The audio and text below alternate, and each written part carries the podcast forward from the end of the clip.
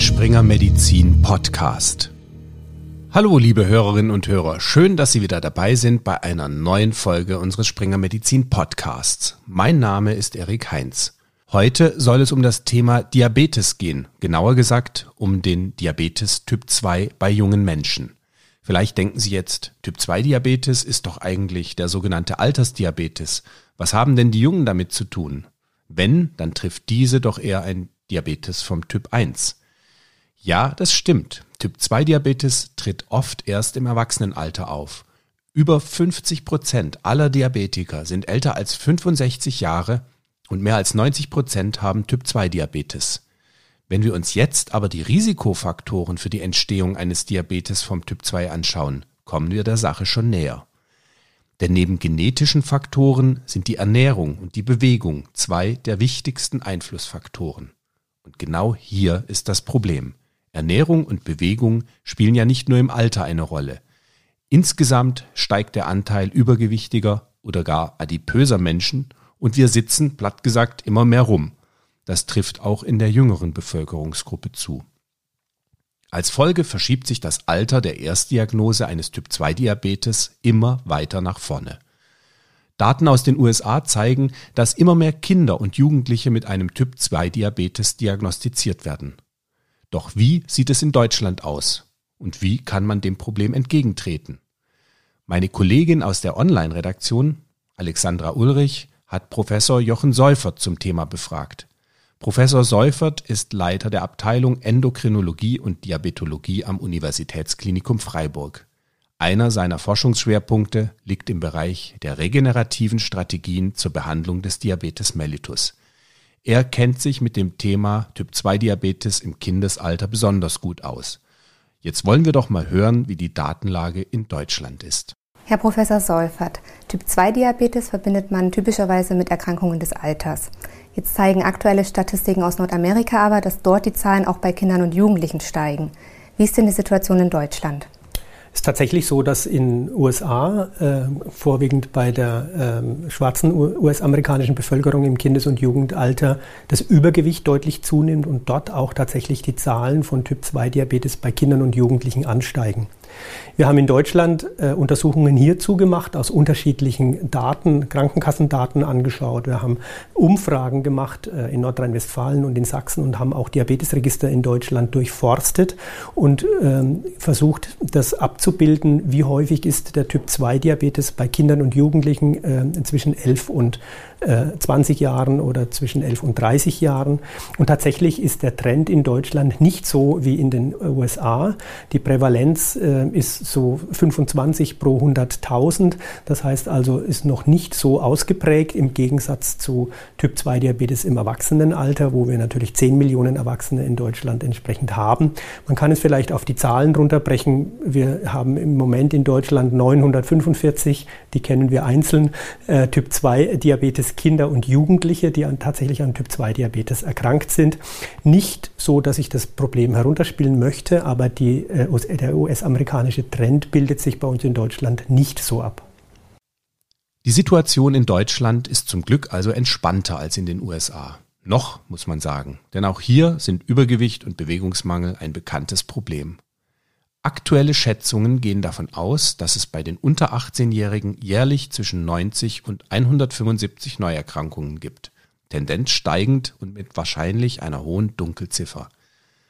Aber abgesehen vom Übergewicht und Bewegungsmangel gibt es noch weitere Risikofaktoren, die die Entstehung eines Typ-2-Diabetes begünstigen Trotzdem allgemein gefragt, Sie haben gerade schon Übergewicht angesprochen. Welche Risikofaktoren gibt es denn noch für Typ-2-Diabetes im jungen Alter? Im jungen Alter ist Übergewicht ganz besonders ein Risikofaktor. Der ist natürlich auch im höheren Lebensalter ein Risikofaktor. Äh, auch der Typ-2-Diabetes, der sich später manifestiert, dann im Erwachsenenalter, beginnt mit den Risikofaktoren bereits im Kindes- und Jugendalter.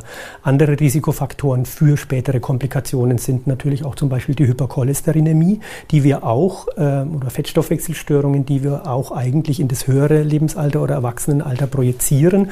Gerade diese Kinder und Jugendlichen, die das Risiko Risiko haben, einen Typ-2-Diabetes zu entwickeln, haben eben auch diese Komplikation oder diese, diese Risikofaktoren entsprechend auch. Übergewicht assoziiert ist natürlich äh, entsprechend verminderte Bewegung im täglichen Leben, äh, verminderte sportliche Betätigung und diese Dinge. Und diese äh, Kinder und Jugendlichen oder jungen Erwachsenen mit Typ-2-Diabetes haben diese Risikofaktoren besonders. Welche Rolle spielt denn der Lebensstil der Eltern für die Entwicklung? Wir wissen, dass äh, entsprechend Übergewicht sich in Familien clustert, wie wir sagen, also dass äh, wenn Vater, Mutter, äh, Großeltern, Onkel, Tanten übergewichtig sind oder zu Übergewicht neigen, dass auch die Kinder und Jugendlichen entsprechend ein Risiko haben, übergewichtig zu werden. Da spielt sicherlich auch die gesellschaftliche Entwicklung, die, äh, der Umgang mit Übergewicht in der, in der Familie, das Ernährungsverhalten und das, und, und äh, das Bewegungsverhalten in der Familie eine entsprechende Rolle. Wir haben also hier eine gesamtgesellschaftliche Aufgabe, auch entsprechend hier auf ähm, Risikofamilien oder Risikopersonen einzuwirken. Und Gestationsdiabetes oder eben auch Schwangere mit Diabetes, ähm, inwiefern beeinflusst das das Risiko? Gestationsdiabetes per se äh, bewirkt ein höheres Risiko für die Frau, die einen Gestationsdiabetes hatte, später einen Typ-2-Diabetes zu äh, entwickeln. Das wissen wir seit langem. Gestationsdiabetes nimmt auch zu in unserer äh, Bevölkerung, in unserer Gesellschaft. Das liegt unter anderem auch daran, dass immer mehr junge Frauen mit Übergewicht in die Schwangerschaft gehen. Auch hier also das Übergewicht ein Manifestationsfaktor für den Schwangerschaftsdiabetes, für das Gestationsdiabetes. Neuere Untersuchungen zeigen auch, dass es sein könnte, dass Kinder, die aus Schwangerschaften mit Gestationsdiabetes hervorgehen, ein höheres Risiko haben, auch später übergewichtig zu werden.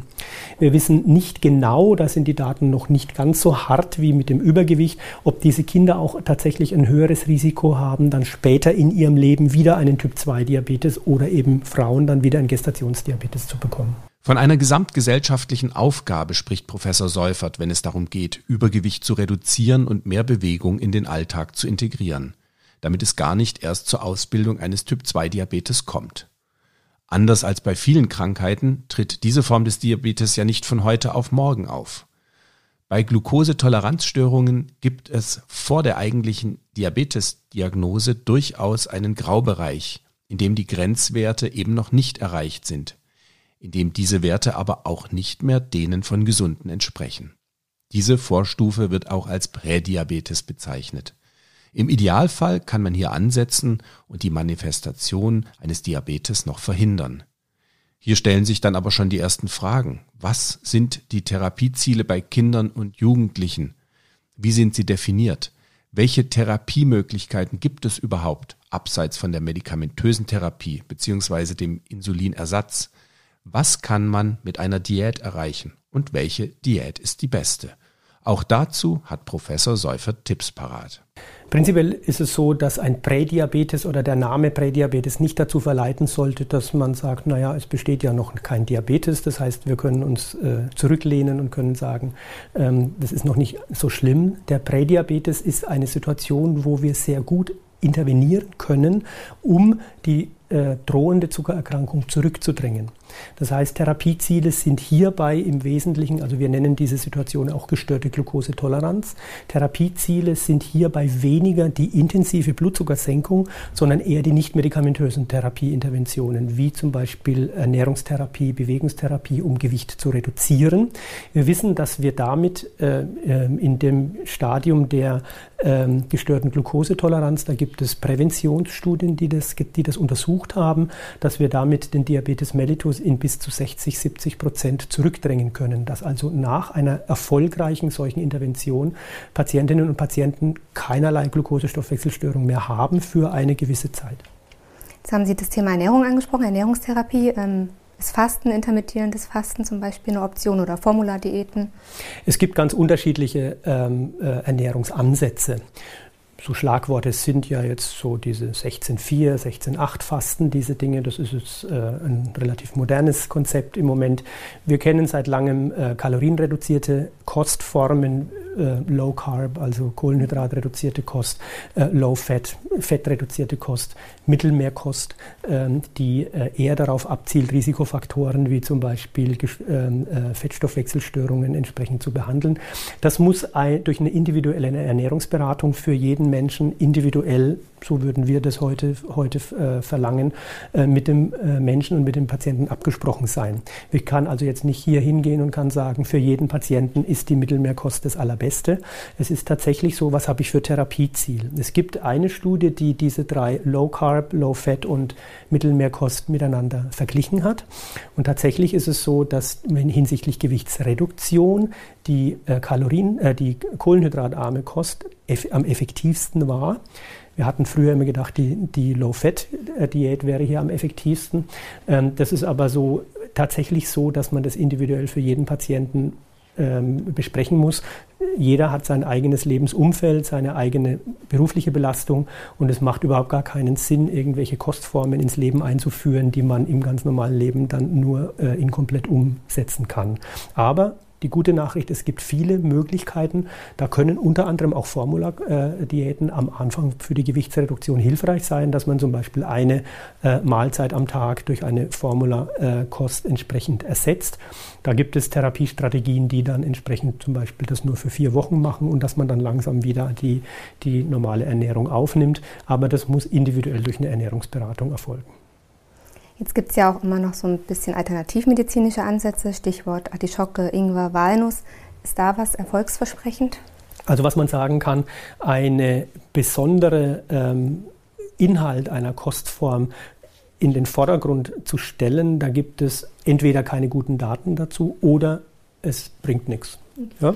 Das heißt also, äh, in der Regel ist es so, dass die gesunde Mischkost, wie wir es nennen, wir bei Diabetikern zum Beispiel ist es auch so, dass wir nicht mehr von einer Diabetes-Diät sprechen heutzutage, sondern von einer gesunden Kost. Für einen Diabetiker muss auch nicht speziell gekocht werden in der Familie, sondern alles, was für den Diabetiker gesund ist, ist auch gesund für die übrigen äh, Familienmitglieder.